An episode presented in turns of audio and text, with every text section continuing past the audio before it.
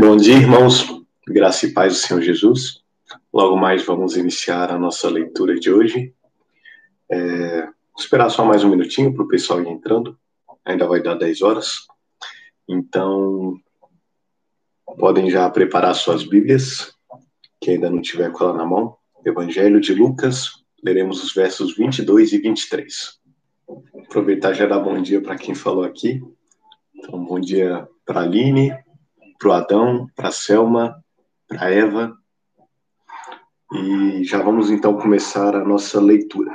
Evangelho de Lucas, capítulo 22. E vamos ler os capítulos 22 e 23. Bom, diz assim a palavra do Senhor. Estava próxima a festa dos pães asmos, chamada Páscoa. Preocupavam-se os principais sacerdotes e os escribas em como tirar a vida de Jesus, porque temiam o povo. Ora, Satanás entrou em Judas, chamado Iscariotes, que era um dos doze. Este foi entender-se com os principais sacerdotes e os capitães sobre como lhes entregaria a Jesus. Então eles se alegraram e combinaram em lhe dar dinheiro. Judas concordou e buscava uma ocasião de lhe entregar sem tumulto. Chegou o dia da festa dos pães asmos, em que importava comemorar a Páscoa. Jesus, pois, enviou Pedro e João, dizendo: Ide preparar-nos a Páscoa, para que a comamos. Eles lhe perguntaram: Onde queres que a preparemos? Então lhes explicou Jesus: Ao entrardes na cidade, encontrareis um homem com um cântaro de água. Seguiu até a casa em que ele entrar, e dizei ao dono da casa: O mestre manda perguntar-te: Onde é o aposento no qual hei de comer a Páscoa com os meus discípulos? Ele vos mostrará um espaçoso cenáculo mobilado. Ali fazei os preparativos. E indo, tudo encontraram como Jesus lhes dissera e prepararam a Páscoa. Chegada a hora, pôs-se Jesus à mesa com ele e com ele os apóstolos, e disse-lhes: Tenho desejado ansiosamente comer convosco esta Páscoa, antes do meu sofrimento. Pois vos digo que nunca mais a comerei até que ela se cumpra no reino de Deus. E tomando um cálice, havendo dado graças, disse: Recebei e reparti entre vós, pois vos digo que de agora em diante não mais beberei do fruto da videira até que venha o reino de Deus. E tomando um pão, tendo dado graças, o partiu e lhes deu, dizendo: Isto é o meu corpo oferecido por vós. Fazei isto em memória de mim. Semelhantemente, depois de cear, tomou o cálice, dizendo: Este é o cálice da nova aliança no meu sangue derramado em favor de vós. Todavia, a mão do traidor está comigo à mesa. Porque o filho do homem, na verdade, vai, segundo o que está determinado. Mas ai daquele por intermédio de quem ele está sendo traído. Então começaram a indagar entre si quem seria dentre eles o que estava para fazer isto. Suscitaram também entre si uma discussão sobre qual deles parecia ser o maior. Mas Jesus lhes disse: Os reis dos povos dominam sobre eles, e os que exercem autoridade são chamados benfeitores. Mas vós não sois assim. Pelo contrário, o maior entre vós seja como o menor, e aquele que dirige seja como o que serve. Pois qual é maior, quem está à mesa ou quem serve? Porventura não é quem está à mesa? Pois no meio de vós eu sou, sou como quem serve. Vós sois os que tendes permanecido comigo nas minhas tentações. Assim como meu Pai me confiou um reino, eu vou-lo confio, para que comais e bebais a minha mesa no meu reino, e vos assentareis em tronos, para julgar as doze tribos de Israel. Simão, Simão, eis que Satanás vos reclamou para vos peneirar como trigo. Eu, porém, eu, porém, roguei por ti, para que a tua fé não desfaleça. Tu, pois, quando te converteres, fortalece os teus irmãos. Ele, porém, respondeu: Senhor, estou pronto a ir contigo, tanto para a prisão como para a morte. Mas Jesus lhe disse: Afirmo-te, Pedro, que hoje três vezes negarás que me conhece antes que o galo cante. A seguir, Jesus lhes perguntou: Quando vos mandei sem bolsa, sem alforjes, sem sandálias, Faltou-vos porventura alguma coisa? Nada, disseram eles. Então lhes disse: Agora, porém, quem tem bolsa, tome-a, como também o alfoge, E o que não tem espada, venda sua capa e compre uma. Pois vos digo que importa que se cumpra em mim o que está escrito. Ele foi contado com os malfeitores. Porque o que a mim se refere está sendo cumprido. Então lhe disseram: Senhor, eis aqui duas espadas. Respondeu-lhes: Basta. E saindo, foi como de costume para o Monte das Oliveiras. E os seus discípulos o acompanharam. Chegando ao lugar escolhido, Jesus lhes disse: Orai para que não entreis em tentação. Ele, por sua vez, se afastou cerca de um tiro de pedra e de joelhos orava, dizendo: Pai, se queres, passa de mim este cálice, contudo não se faça a minha vontade, e sim a tua. Então lhe apareceu um anjo do céu que o confortava, e estando em agonia, orava mais intensamente. E aconteceu que o seu suor se tornou como gotas de sangue caindo sobre a terra. Levantando-se da oração, foi ter com os discípulos e os achou dormindo de tristeza. E disse-lhes: Por que estáis dormindo? Levantai-vos e orai, para que não entreis em tentação. Falava ele ainda quando chegou uma multidão. E um dos doze, o chamado Judas, que vinha à frente deles, aproximou-se de Jesus para o beijar. Jesus, porém, lhe disse: Judas, com um beijo traz o, traz o filho do homem? Os que estavam ao redor dele, vendo o que ia suceder, perguntaram: Senhor, feriremos a espada? Um deles feriu o servo do sumo sacerdote e cortou-lhe a orelha direita.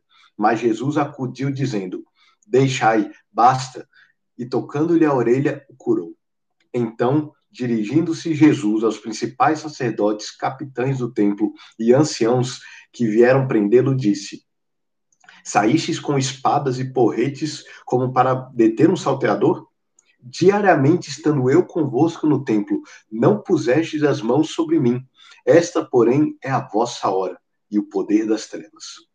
Então, prendendo, o levaram e o introduziram na casa do sumo sacerdote. Pedro seguia de longe, e quando acenderam fogo no meio do pátio e juntos se assentaram, Pedro tomou lugar entre eles. Entre mentes, uma criada, vendo-o assentado perto do fogo, fitando, disse: Este também estava com ele. Mas Pedro negava, dizendo: Mulher, não conheço. Pouco depois, vendo o outro, disse: Também tu és dos tais.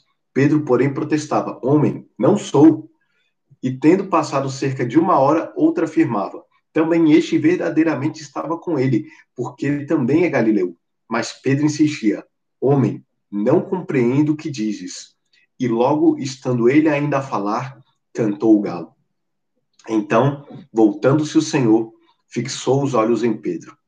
E Pedro se lembrou da palavra do Senhor, como lhe dissera: Hoje, três vezes me negarás antes de cantar o galo.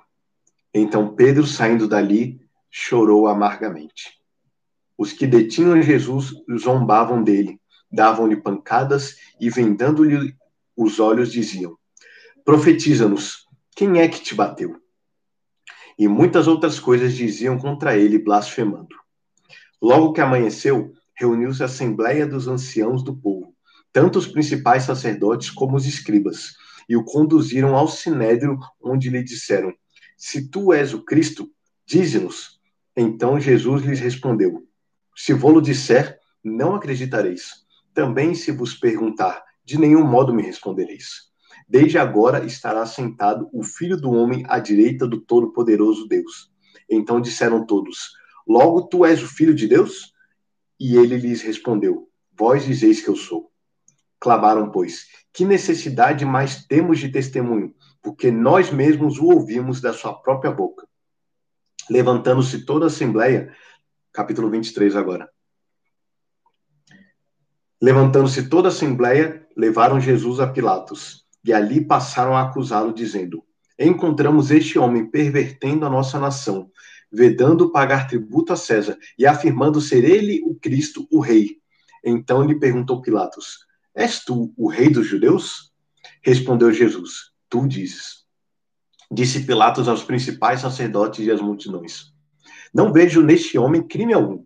Insistiam, porém, cada vez mais, dizendo: Ele é o povo ensinando por toda a Judéia, desde a Galiléia, onde começou até aqui. Tendo Pilatos ouvido isto, perguntou se aquele homem era galileu. Ao saber que era da jurisdição de Herodes, estando este naqueles dias em Jerusalém, lhe remeteu. Herodes, vendo a Jesus, sobremaneira se alegrou, pois havia muito queria vê-lo por ter ouvido falar a seu respeito. Esperava também vê-lo fazer algum sinal. E de muitos modos o interrogava. Jesus, porém, nada lhe respondia. Os principais sacerdotes e os escribas ali presentes o acusavam com grande veemência. Mas Herodes, juntamente com os da sua guarda, tratou-o com desprezo e, escarnecendo, fê-lo vestir de um manto aparatoso e o devolveu a Pilatos. Naquele mesmo dia, Herodes e Pilatos se reconciliaram, pois antes viviam inimizados um com o outro. Então, reunindo Pilatos, os principais sacerdotes, as autoridades e o povo, disse-lhes: Apresentaste-me esse homem como agitador do povo, mas tendo interrogado na vossa presença, nada verifiquei contra ele dos crimes de que o acusais. Nem tampouco Herodes, pois, nolo tornou a enviar. É, pois, claro que nada contra ele se verificou digno de morte. Portanto, após castigá-lo, soltá-lo-ei. E era-lhe forçoso soltar-lhe um detento por ocasião da festa. Toda a multidão, porém, gritava, gritava: Fora com este, solta-nos Barrabás. Barrabás estava no cárcere por causa de uma sedição na cidade e também por homicídio. Desejando Pilatos soltar a Jesus, insistiu ainda: eles, porém, mais gritavam: Crucifica-o, crucifica-o. Então, pela terceira vez, lhe perguntou: Que mal fez este? De fato, nada achei contra ele para condená-lo à morte. Portanto, depois de o castigar, soltá-lo-ei. Mas eles instavam com grandes gritos, pedindo que fosse crucificado, e o seu clamor prevaleceu. Então Pilatos decidiu atender-lhes o pedido. Soltou aquele que estava encarcerado por causa da sedição e do homicídio, a quem eles pediam. E quanto a Jesus, entregou a vontade deles.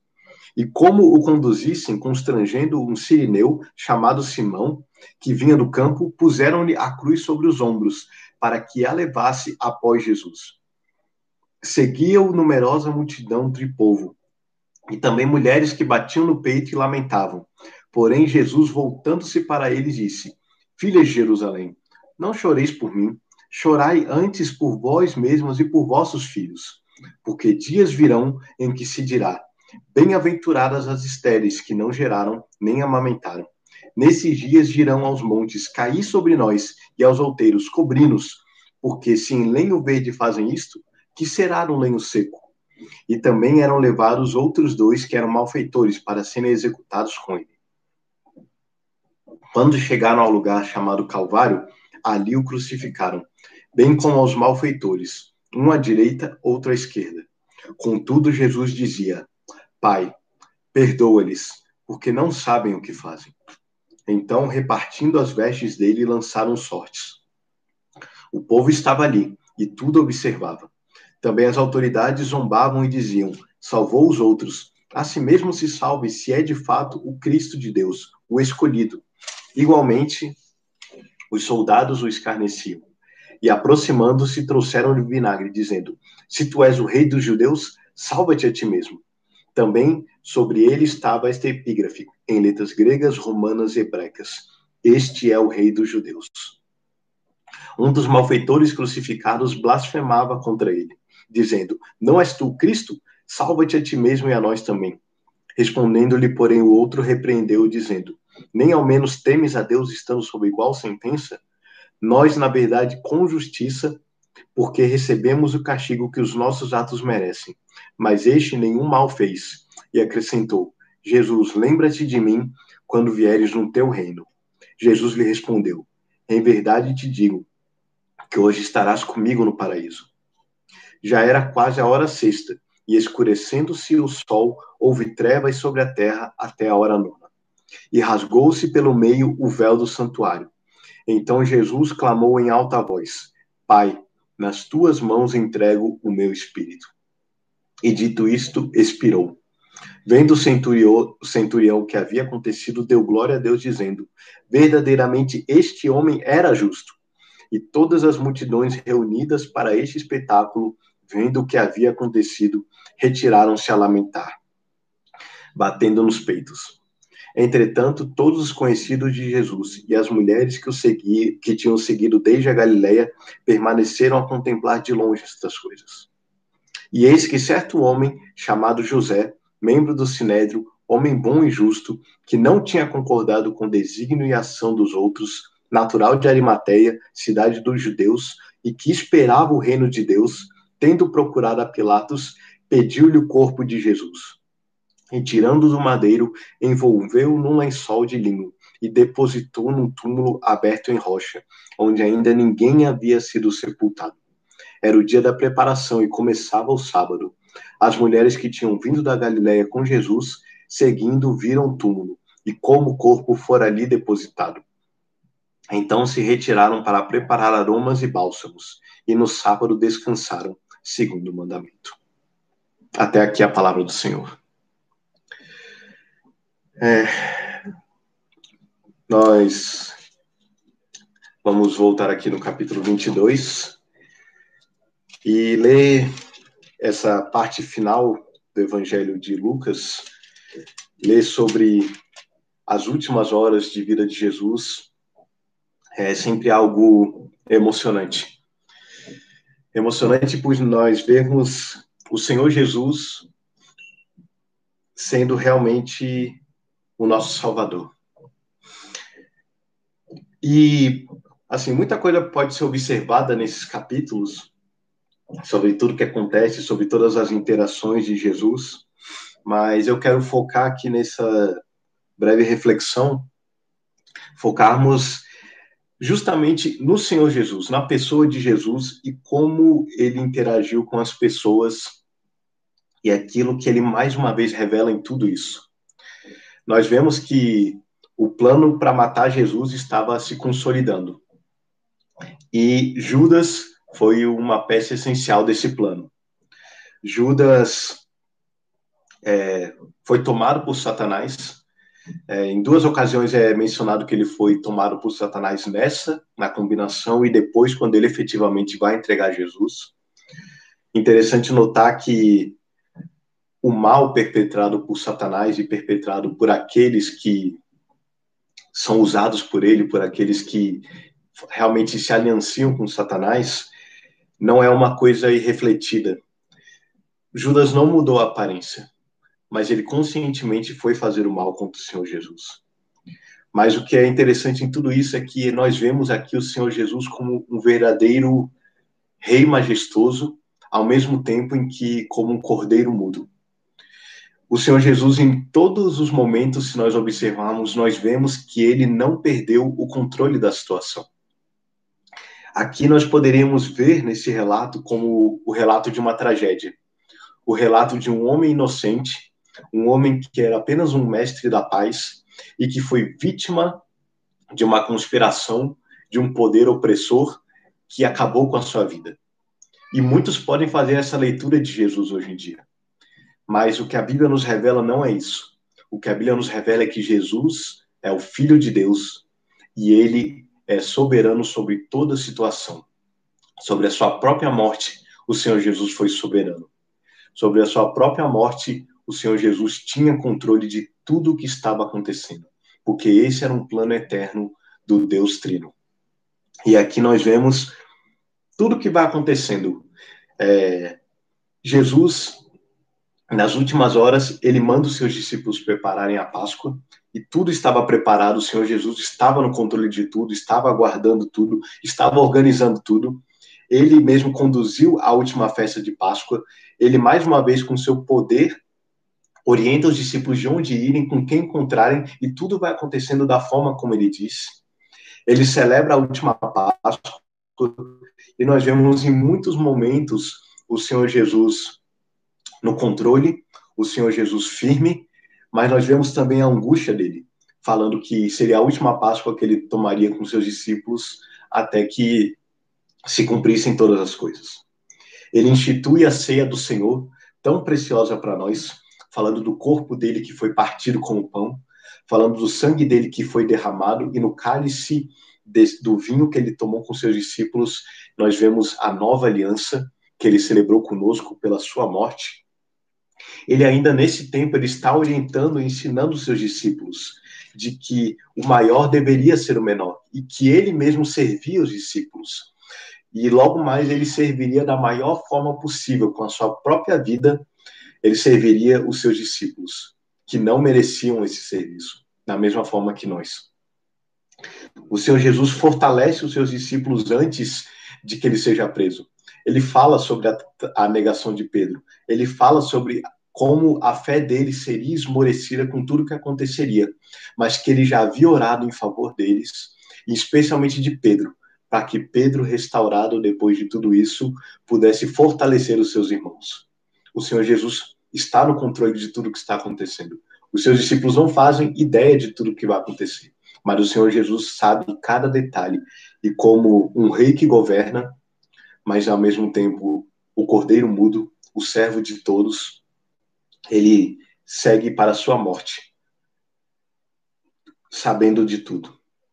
Ele orienta os seus discípulos de que agora eles teriam necessidade de se prepararem mais para a missão que eles tinham, precisando da bolsa, do alforje, das sandálias, da espada. E ele vai instruindo seus discípulos até o último momento. Ele vai até o Getsemane, vai orar, chama os seus discípulos a orarem também para que não caiam em tentação. E ele mesmo ora a Deus numa oração que talvez seja tão misteriosa para nós, de como o Senhor Jesus estava naquele momento angustiado, em como havia sofrimento nele, a ponto dele suar gotas de sangue. Mas nós vemos aqui, mais uma vez, a harmonia do Deus Trino, porque o Senhor Jesus ora pedindo que o Pai o livre do cálice da ira que estava para se derramar sobre ele. Mas ainda assim, ele não deixa de cumprir a vontade do Pai.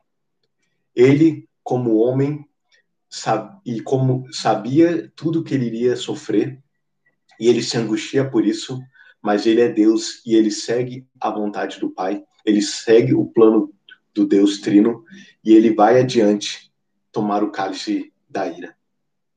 Ele é preso numa emboscada. Judas o trai com um beijo. O Senhor Jesus, ainda nessa hora, diante dos seus malfeitores, ele mostra misericórdia, porque os seus discípulos, ainda sem entenderem direito o que estava acontecendo, é, nós lemos outro relato que Pedro ataca o servo do sacerdote, e por causa disso o servo perde a sua orelha, e Jesus, na mesma hora, interrompe seus discípulos, cura aquele homem, os seus discípulos fogem, e Jesus é preso. Jesus é levado até a casa do sumo sacerdote para lá ser interrogado. E nessa, nesse episódio nós lemos como Pedro trai Jesus, ele nega Jesus. Ele, com medo de ser pego, com medo de ser também, de alguma forma, sofrer a violência que Jesus estava sofrendo, ele nega Jesus três vezes. E no momento em que ele nega três vezes, Jesus olha para ele. Jesus ainda está no controle da situação. E Pedro pode ver que Jesus realmente sabia de todas as coisas, e Pedro chora amargamente por causa do seu pecado saindo dali. O Senhor Jesus apanha, o Senhor Jesus é, é zombado, o Senhor Jesus é injustamente condenado pelo sinédrio, e então ele é levado perante Pilatos. Diante de Pilatos, Pilatos não vê qualquer culpa em Jesus, Jesus mantém mantém-se calado, mantém-se controlado, mantém-se melhor do que isso no controle de toda a situação. Pilatos não entende como Jesus pode ficar tão calmo diante de uma acusação, diante do fato de que ele poderia ser morto por uma palavra de Pilatos. Herodes também zomba de Jesus e no final de tudo, Pilatos e Herodes, os dois dão um veredito de que Jesus é inocente e mesmo assim ele é condenado. Aquele que era inocente pelo testemunho de duas pessoas, ainda assim foi condenado em nosso lugar. Porque a condenação que Jesus estava sofrendo não era dele mesmo, era a nossa condenação. E ele é humilhado pela multidão que antes gritava bendito que vem em nome do Senhor, agora gritava crucifica-o. Soltaram Barrabás, um criminoso, e Jesus foi crucificado. Jesus foi levado até o Calvário, o Gólgota, o Monte da Caveira, e lá ele é crucificado. Lá mais uma vez ele demonstra sua misericórdia, ele ora a Deus que perdoe os seus malfeitores. E esse pedido de perdão e de misericórdia de Jesus pode, a gente pode ver um efeito mais na frente quando muitas pessoas vão se converter no futuro. Mas Jesus está aqui crucificado, sendo zombado, sendo humilhado. Os malfeitores mesmo zombam dele, mas um deles se arrepende e Jesus estende a misericórdia a esse malfeitor. Esse malfeitor, esse ladrão na cruz é um dos grandes exemplos de graça, porque esse homem não pôde fazer nada, nenhuma boa obra, nenhuma boa ação, nenhum ato de justiça, e ainda assim ele recebe a palavra de Cristo de que ele estaria no paraíso. E quando é chegada a hora, Jesus, ainda no controle de tudo, ele mesmo entrega o seu espírito a Deus. Ele ora e entrega a sua vida. E nisso vem trevas, nisso o centurião testemunha de que ele realmente era o justo, o filho de Deus. E então, Jesus, agora morto, é levado para ser sepultado.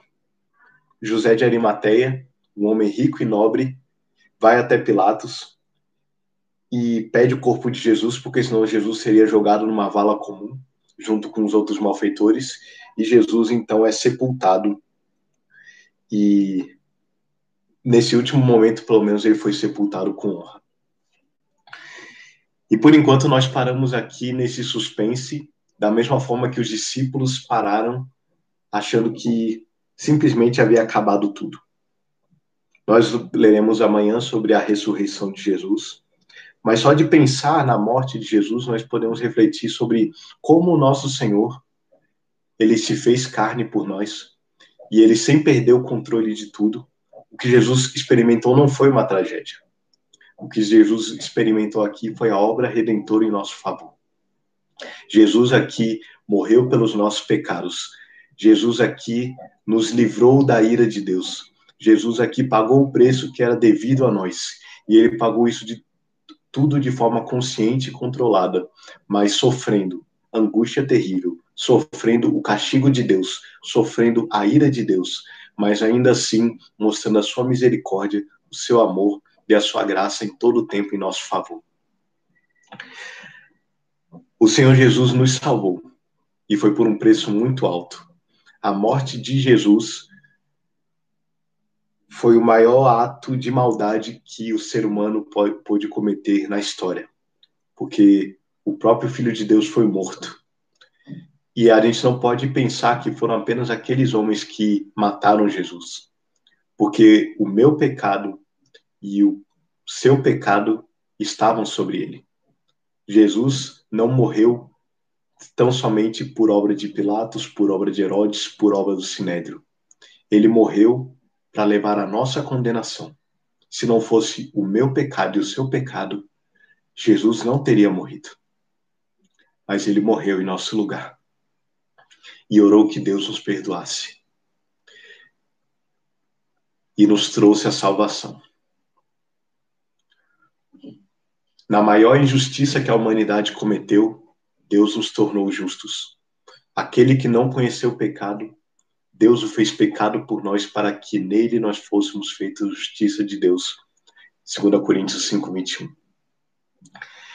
Então, que hoje nós possamos terminar esse nosso momento aqui de reflexão pensando realmente na obra grandiosa que o Senhor Jesus fez por nós. Jesus se mostrou tantas coisas ao mesmo tempo: homem, Deus, rei, cordeiro, aquele que se entregou por nós. Então, meus irmãos, a minha oração é que neste dia o Senhor guarde a vida de cada um de vocês e que cada um de nós tenha nesse dia sendo guardados pelo Senhor, mais uma vez a consciência e o entendimento dados pelo Santo Espírito da obra que Jesus fez em nosso favor.